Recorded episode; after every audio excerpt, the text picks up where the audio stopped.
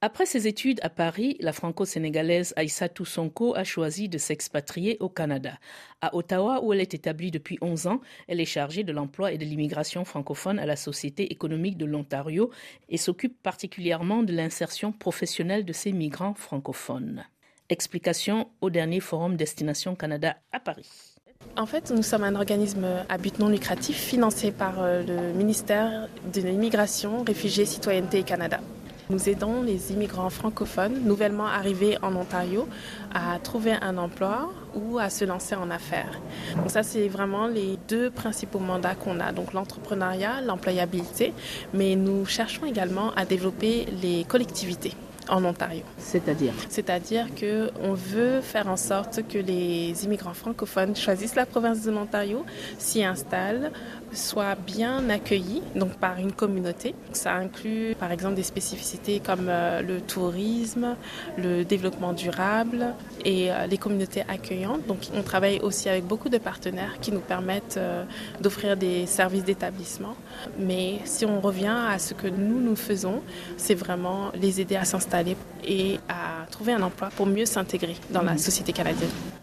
Vous commencez votre encadrement dès qu'ils arrivent au Canada ou c'est un peu en amont une fois qu'ils ont été sélectionnés pour immigrer?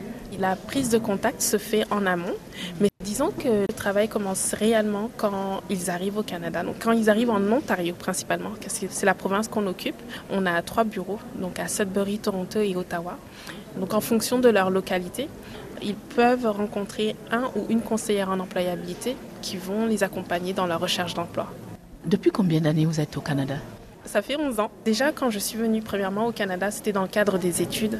Donc j'ai fait une année universitaire, euh, donc un échange universitaire. J'étais inscrite à Paris Descartes, Paris 5. Donc j'ai fait mon master de sociologie à l'Université de Montréal à titre d'échange. Donc c'est vraiment ça qui m'a amené au Canada pour la première fois. Et ce qui m'a fait rester finalement, c'est les opportunités d'emploi.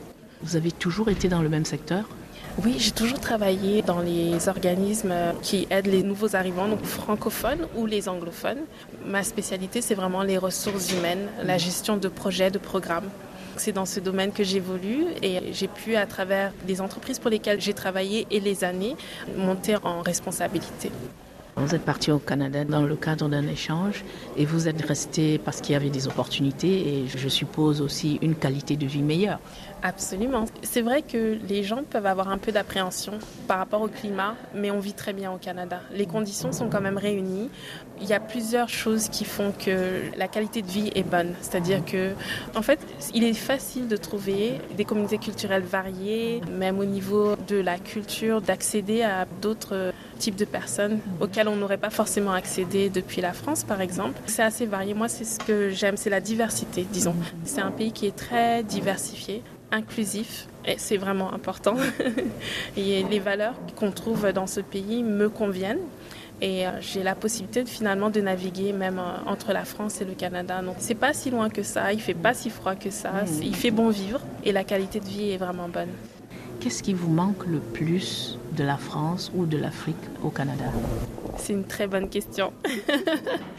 Je dirais de la France, ce qui me manque, c'est comme j'ai toute ma famille ici, c'est plus le côté, on va dire, famille, côté social. Mhm. Oui, ça me manque. La gastronomie française, il faut pas se mentir, ça me manque aussi mhm. énormément.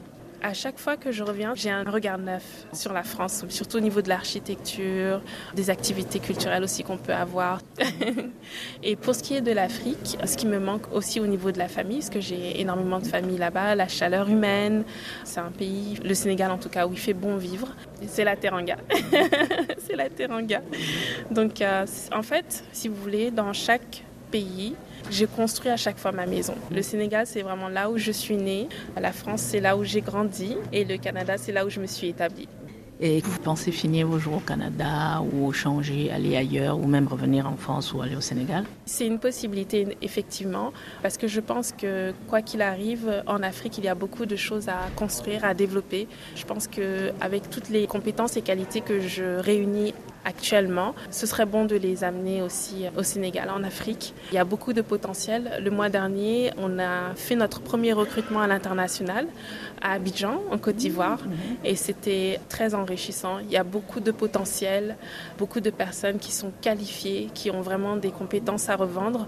Et euh, je pense que malheureusement, ce sont les structures qui manquent. Je pense que les gens de la diaspora ont un devoir euh, de retourner et d'insuffler l'économie africaine. Donc vous êtes allé pour le recrutement à Abidjan Oui, c'est ça. Comme vous le savez, on est en pénurie de main-d'œuvre au Canada, donc euh, c'est ça. Nos services euh, visent euh, principalement les francophones qui souhaitent s'installer, trouver un emploi et construire leur avenir en Ontario. Donc il ne faut pas hésiter à venir nous voir ou à nous contacter pour plus d'informations. Et ceux qui souhaitent créer leur entreprise, quel accompagnement vous leur apportez en Ontario?